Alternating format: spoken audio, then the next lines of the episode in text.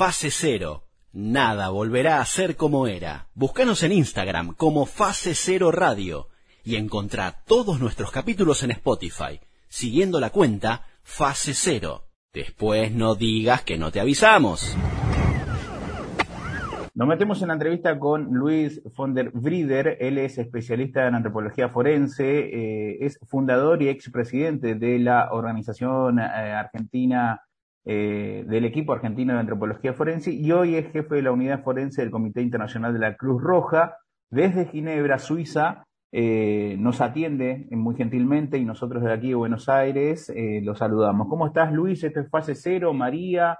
Camila, Natacha, Álvaro, te saludan. ¿Cómo andás? Hola, ¿qué tal? Buenas tardes, buenas noches a todos. Un gusto estar con ustedes hoy. Primero agradecerte por tu tiempo, eh, por la posibilidad. Sabemos que allá los tiempos, la manera eh, son totalmente diferentes, así que eh, muy amable de tu parte poder atendernos a la distancia y poder charlar justamente de esto, ¿no? De lo que, de lo importante que es la antropología forense en términos generales y de lo importante que es la antropología forense argentina. Si alguien está escuchando eh, una entrevista con Luis que dice, a ver, ¿cómo llegué a esto? ¿De qué se trata? ¿Cómo se puede resumir un oficio como el tuyo, una profesión que también es una pasión para vos? Eh, esto de la antropología forense. ¿Cómo, cómo lo podrías definir en, pocas palabras? La antropología forense es una disciplina dentro de la antropología en general que se ocupa de trabajar en la recuperación identificación de cadáveres en condición de esqueletos en contextos médico-legales. Esa es la definición más o menos formal de la antropología forense, pero sin duda eh, está dentro de un, un ámbito mucho más amplio que implica no solamente otras disciplinas científicas, sino en el caso de la antropología forense, involucrarse en, contextos de, verdad, de justicia y de memoria eh, tan conocidos en Argentina. Para ser eh, antropólogo, primero tiene que ser forense, primero ser forense, después antropólogo. ¿Cuál, cuál es, eh, es unitario uno del otro? ¿cómo, es la relación allí? La antropología forense es una formación de posgrado, por lo tanto, primero tienes que ser antropólogo y luego hacer un curso de posgrado de diferente cantidad de años en la espacialidad forense. Ese es la, el desarrollo en general que tiene la especialidad en todas las partes del mundo. Hasta allí una presentación eh, eh, muy, muy formal, ¿no? Muy, muy entendido para, para al, menos para la gente que quiera entender de qué se trata de esto, pero eh, quiero saber cómo despierta tu pasión por decir, bueno, a ver cómo, cómo voy con esto, si bien uno puede leer y encontrarse con información, eh, me gustaría escucharte a vos de cómo te nace esto, cuál es el momento que hace clic en tu cabeza y decir, bueno, a ver, vamos por un poquito más y de repente estás fundando un equipo y de repente estás eh, viajando a diferentes países, hoy estás ocupando un puesto a nivel internacional eh, jerárquico muy importante. Pero ¿dónde nace todo esto? En mi caso, como los compañeros y compañeras con los que fundamos el equipo argentino de antropología forense nace claramente por la coyuntura política que vivía Argentina en 1983, a finales, con el retorno a la democracia después de la dictadura, donde eh, había un, pedido de, muchos familiares de personas desaparecidas y de amplios sectores de la sociedad por saber qué había sucedido con esas personas que habían desaparecido. Entonces, si bien éramos estudiantes de, medicina, antropología, arqueología, la iniciativa no vino de parte del sistema académico argentino, sino de parte de un grupo de jóvenes que estaban muy cercanos al movimiento de derechos humanos y querían hacer algo desde lo que estaban estudiando, desde la ciencia, para ayudar a esos familiares a saber qué había pasado con seres queridos y para aportar eh, información al sistema judicial que ya en 1985 comenzaba los procesos judiciales contra los principales responsables de la dictadura. ¿Pensaste en algún momento llegar hasta donde estás? Hoy, eh, bien lo, presentábamos al principio y decíamos que estás ocupando eh, como, como título, ¿no? El jefe de la unidad forense del Comité Internacional de la Cruz Roja, nada menos que en Ginebra, Suiza. ¿Imaginabas eh, esta escala o simplemente se fue dando por, por el hecho del desarrollo mismo de la vida o, ir perfeccionando tu, calidad de trabajo? Nunca lo pensé, nunca lo pensé llegar a, donde estoy. y todo el trabajo que he hecho a lo largo de 38 años, eh, en cierto modo las coyunturas de la vida, del contexto, nos fueron llevando a formar el equipo ya hace casi 37 años, empezar a trabajar con muy pocos apoyos, solamente de los familiares, y así fuimos avanzando, y, pero por 10, 12 años no, no teníamos pensado a dónde queríamos llegar.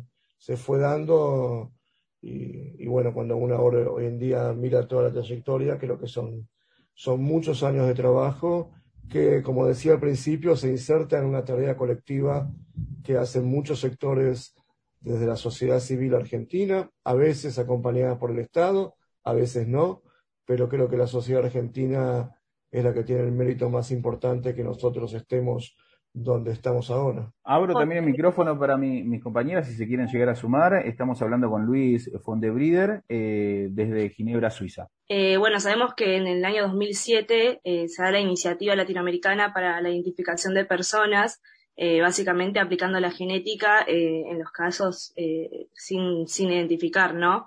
A través de muestras eh, y que se da esta alianza, digamos, como decías vos en, una de las entrevistas con el Estado. Y quería consultarte, bueno, también se la creación del Laboratorio Genético Forense en Córdoba, bueno, diversas eh, consecuencias a partir de ese momento, y quería consultarte cómo dialoga la ciencia, eh, en este caso la antropología, con la, con la justicia, bueno, con el Estado en general y por ahí con la justicia en particular, ¿no? El diálogo entre ciencia y derecho es muy complejo y está lleno de malos entendidos. Hablamos lenguajes diferentes, la precisión que nos piden los abogados en su función de jueces, fiscales eh, y, otras funciones no puede dar a la ciencia. Nosotros nunca tenemos 100% de seguridad porque la, eh, la, frase que siempre utilizamos es que eh, es la falta de certeza es lo que conduce a la ciencia. Entonces, es un diálogo complejo con muchos malos entendidos, especialmente en un país donde Argentina, donde eh, la ciencia en general tiene muy buenos desarrollos, pero la ciencia forense es, es bastante mediocre, salvo excepciones puntuales. Entonces, siempre ha sido un diálogo dificultoso con abogados que no entienden mucho de ciencia porque su formación no implica conocer de ciencia, forenses que se desarrollaron en el mito que el forense tiene respuestas para todo y tiene que tener respuestas para todo.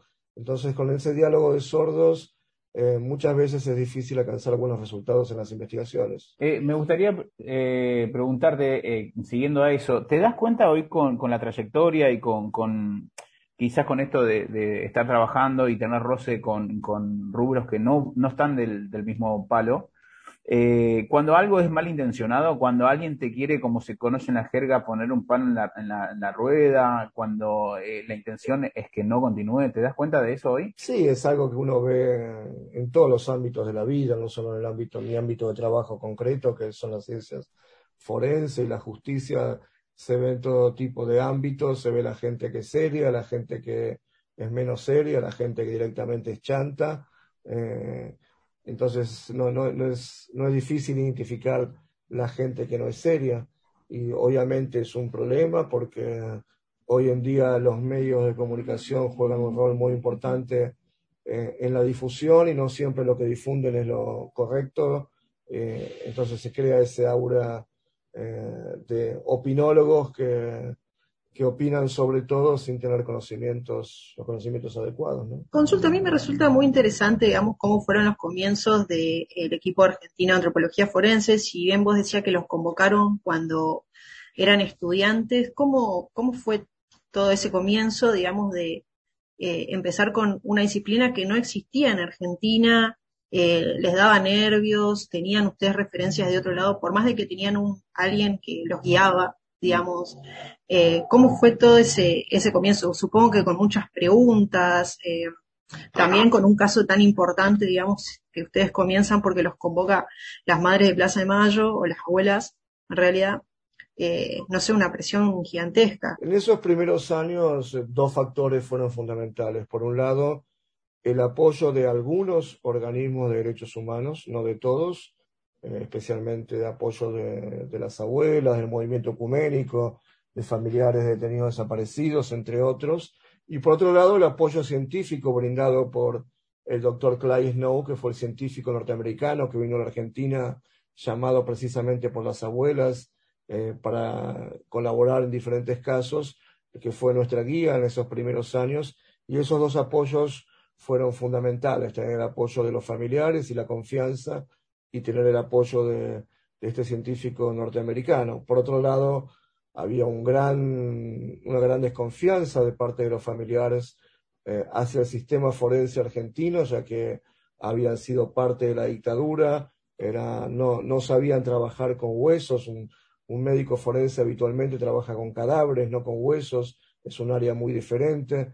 Entonces, eh, en ese contexto y con esos dos apoyos, como pudimos desarrollarnos y con el apoyo de algunos jueces que pensaron que las cosas se podrían hacer diferente, en vez, en vez de meter una pala con un sepulturero, que se podían recuperar adecuadamente los cuerpos. Entonces, de esa manera es como de a poco fuimos avanzando y ganando confianza. Y, durante, digamos, cuando fueron avanzando, eh, ¿se los pusieron en duda alguna vez? O sea, ¿tuvieron ustedes que salir a decir, desmentir o decir, demostrar que ustedes podían hacer eso? Porque me imagino también como eh, siempre se hizo las cosas de una manera y ustedes venían a mostrar algo nuevo, me imagino que había desconfianza por lo menos del lado de la justicia o bueno, o, otras personas, digamos, que estaban del lado contrario.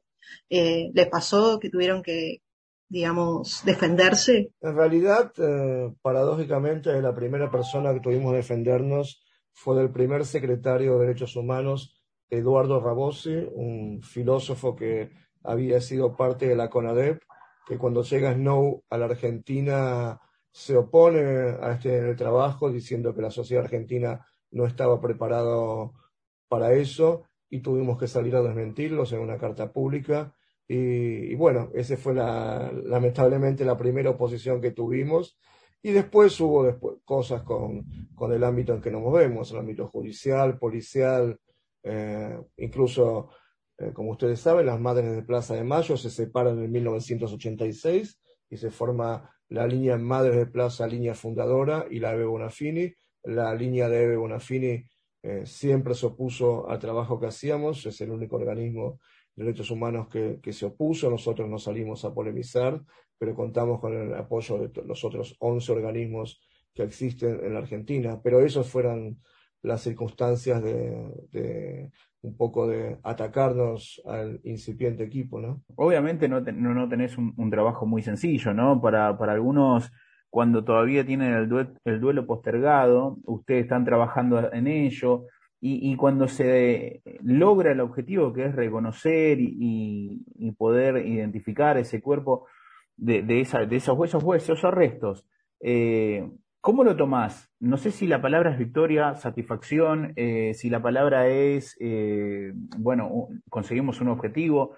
¿Cómo, cómo lo toma Luis von der Brieder el hecho de unir esas dos cosas y que la persona, el familiar, logre hacer el duelo? Para mí es el momento más importante de mi trabajo, poder darle una respuesta a un familiar, a una familia. No, no lo puedo llamar alegría porque no le devolvemos la vida a una persona, pero sí un poco satisfacción de poder ayudar a mitigar la angustia y la incertidumbre de tantos años, que la gente sepa lo que sucedió, tener una sepultura en el cementerio, poder visitarlo cuando quiera, poder reinsertarlo en la sociedad de donde se, lo, se quitó a esa persona. Eh, entonces, para nosotros es el momento más importante cuando alcanzamos el objetivo, que no siempre se alcanza, pero las veces que lo hacemos es, eh, a pesar que hago esto hace mucho tiempo en muchos países del mundo, es un momento único. Eh, ¿Cómo juega el, el, rol de los avances tecnológicos en tu disciplina? Y sobre todo en los, en los últimos años que hubo eh, como un cambio de paradigma en todo lo que tiene que ver con, con, nuevas tecnologías. ¿Influye? ¿Es un facilitador?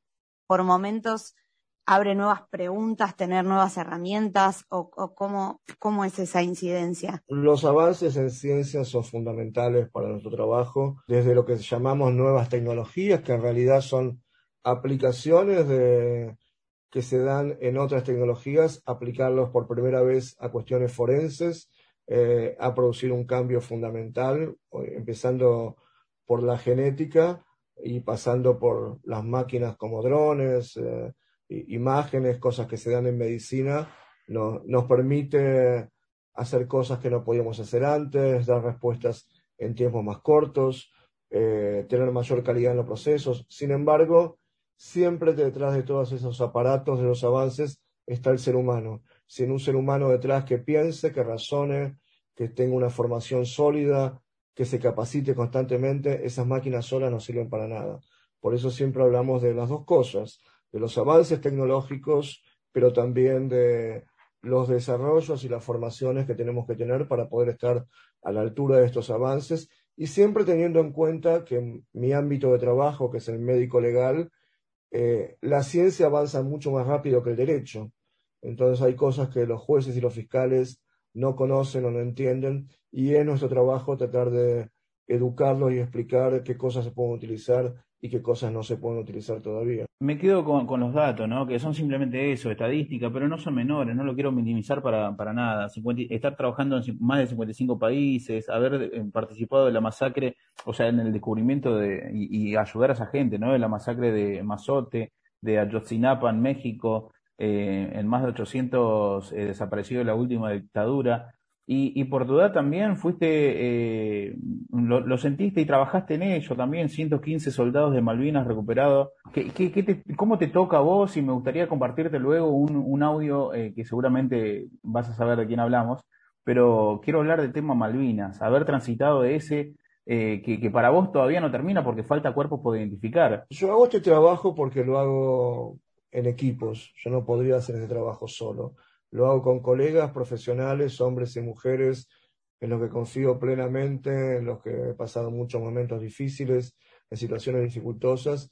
Entonces, prefiero mencionar el trabajo en equipo que la cuestión individual. Son todas experiencias eh, muy fuertes, intensas. Yo siempre digo que es mucho más difícil darle la noticia a un familiar que encontramos o no su ser querido que estar excavando en una fosa común con muchos cuerpos porque en realidad ese es el momento importante cuando uno está con una familia, ya sea acá, en Argentina o en la India, el dolor y la incertidumbre es siempre la misma. Entonces, eh, ahí, ahí, destaco lo colectivo y Malvinas no, no fue la excepción, obviamente con, con la carga que todos los argentinos tenemos por Malvinas, que creo que desde chiquito nos enseñan la frase las Malvinas son argentinas y creo que es una de las pocas cosas que por lo menos estamos más o menos de acuerdo los argentinos. Entonces, eh, haber participado en las dos etapas de Malvinas, en el 2017 y en el 2021, fue realmente una, una cosa muy especial y, y, también la satisfacción de poder haberle dado respuestas a, a más de, de 120 familiares que no sabían dónde estaba enterrado su ser querido. Te comparto un audio y seguramente eh, vas a saber de quién habla y bueno, y continuamos hablando de Malvinas. Bueno, Álvaro, quería simplemente agradecerte de todo corazón la oportunidad que me das de saludar a un amigo del alma, una persona que la admiro y la quiero muchísimo, que es este querido Luis Fondervide, que todo el mundo lo aprecia y sabe de su calidad de antropólogo, de su calidad profesional, este, el lugar que está ocupando, es un orgullo argentino, pero hay que saber más de la calidad humana que tiene. Es un ser humano increíble, con una empatía que no se conoce en otras personas.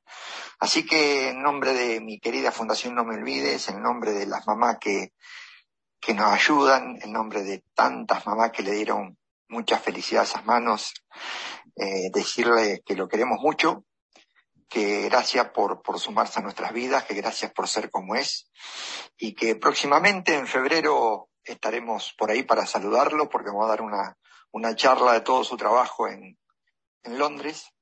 Así que pronto estaremos saludándolo. Un abrazo gigante, enorme para él y para su esposa Mercedes y felicitarlo y que nunca baje los brazos como lo sigue haciendo. ¿Eh? Un abrazo gigante y gracias. El que habla es Julio Aro, eh, ex combatiente de Malvinas. Eh, no sé si, si, hay una respuesta generalizada o, lo que te acaba de generar esto que escuchaste, Luis. Es un poco lo, lo que te decía antes. Sin, sin Julio, sin Gaby Cofisi, sin tanta gente que fue la que empezó con Malvinas, hubiera sido imposible hacer lo que hicimos. Y creo que es un ejemplo de, de trabajo colectivo pero siempre destaco el trabajo de Julio y de Gaby porque han sido las personas que donde cuando nadie creía, cuando el Estado argentino no creía, cuando la prensa no creía, siempre estuvieron cerca de los familiares y siempre pelearon y pensaron que se podía hacer lo de Malvinas y, y tenían razón. Por entonces es un orgullo haberlos conocido, haber trabajado con ellos y seguir trabajando, ya que eh, ambos son un, un, ejemplo de tenacidad, de fuerza y perseverancia. Es muy importante también el trabajo que está diciendo Julio Ario. Eh, a la fecha, al menos hasta el año pasado, nosotros teníamos la información eh, que solo faltaban siete cuerpos, que había un familiar que decidió quizás eh, no, no, encontrarse con esa realidad también. Hoy a la fecha, ¿cómo continúan? ¿También quedó en siete los cuerpos sin reconocer, eh, Luis? El trabajo en las islas tuvo dos etapas. La primera fueron el análisis de 122 cuerpos recuperados de 121 sepulturas en el cementerio de Darwin, que tenían la leyenda soldado argentinos solo conocido por Dios. De esos cuerpos identificamos hasta el día de hoy a 117, quedan 5, y después hubo una segunda etapa de Malvinas el año pasado, que era una sepultura que tenía los cuerpos de seis soldados que habían fallecido al ser derribado un helicóptero eh, en las islas y que se encontraban mezclados, no sabía dónde estaban y también pudimos darle la identidad. Y al día de hoy la Cruz Roja ha recibido el pedido del gobierno argentino para analizar otro caso en lo que se llama el HPP-3, que tiene que ver con la caída de un avión, un Learjet, con cinco soldados que también eh, están separados y fragmentados y esperamos que se pueda hacer eh, muy pronto. ¿Cuál te parece a vos que eh, es la diferencia que tiene el equipo argentino forense con los otros equipos que puedan existir en el mundo, porque son como bastante convocados en, en, todos lados y no sé qué te parece a vos que es lo que los diferencia de los demás. No sé si diferencias, pero algunas características. Primero somos los más antiguos, somos el primer equipo que se creó en 1984. Segundo, la relación particular que desde el primer día entablamos con los familiares, con los familiares de las víctimas, ese siempre fue el centro de nuestra actividad. Eh, eh, trabajamos en conjunto con ellos, más allá de quien nos esté solicitando el trabajo. Por otro lado, la coherencia del equipo, en el caso de Argentina, hemos pasado nueve o diez gobiernos democráticos desde 1984 y hemos tenido relaciones con todos, mejores o peores, pero nos hemos mantenido independientes de cualquier gobierno que haya habido en Argentina y eso genera mucho respeto no solo dentro del país, sino en el exterior. Y también la diversidad, como alguien comentó de ustedes, hemos trabajado en más de 50 países del mundo y eso te da una visión muy amplia desde el punto de vista cultural, religioso, étnico, sobre que lo, lo, que nos pasó en la Argentina no pasó solamente en nuestro país, sino en muchos lugares, hay muchos lugares que sigue pasando.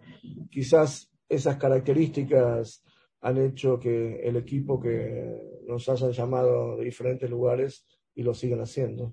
Como hay una creencia quizás en ciertos sectores de la sociedad de que para tratar, eh, bueno, estos asuntos que, que tratan en este caso la antropología forense, ustedes, se necesita como como que hay un estereotipo de la persona eh, que tiene que tener una cierta frialdad, una cierta distancia, y justamente lo que nos contás es un acercamiento, digamos, a las familias, a, la, a, las familias de las víctimas, eh, ese contacto más humano, eh, y bueno, por entrevistas y además lo que leemos y bueno, este mismo trato, nos damos cuenta de una cierta sensibilidad también para con tu trabajo.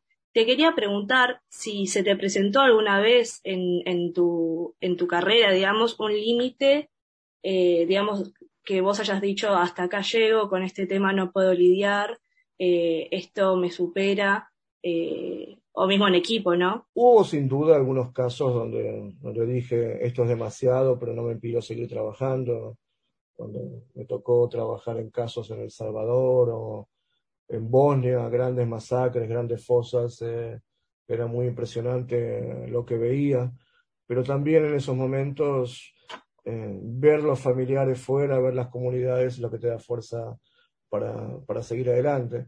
Pero por otro lado, con lo que decías al principio, yo siempre me califico antes de forense de científico y los científicos no somos diferentes del colectivero, del médico, del almacenero. Somos personas que tenemos sentimientos, que sufrimos, que lloramos, que soñamos y cuando trabajamos lo asumimos con responsabilidad, como lo hace el panadero, el colectivero o el médico. Entonces creo que está bien que se desmitifique eso, que el, que el forense es un señor que, que camina encorvado con joroba y vive de noche, ¿no? Eh, eh, la vida es otra cosa y, creo que todos pasamos por eso y cada uno en su ámbito trata de hacer las cosas lo mejor que puede y en nuestro caso para dar respuestas concretas a la familia y a la justicia. Lo último, para saber en qué están trabajando allí al frente del Comité Internacional de la Cruz Roja, eh, en, qué, ¿Al frente de qué estás hoy? El Comité Internacional de Cruz Roja es una organización con 20.000 empleados en, más de 140 países del mundo. Yo estoy a cargo de la unidad forense que está presente en, 65 países con, con, 100 colegas.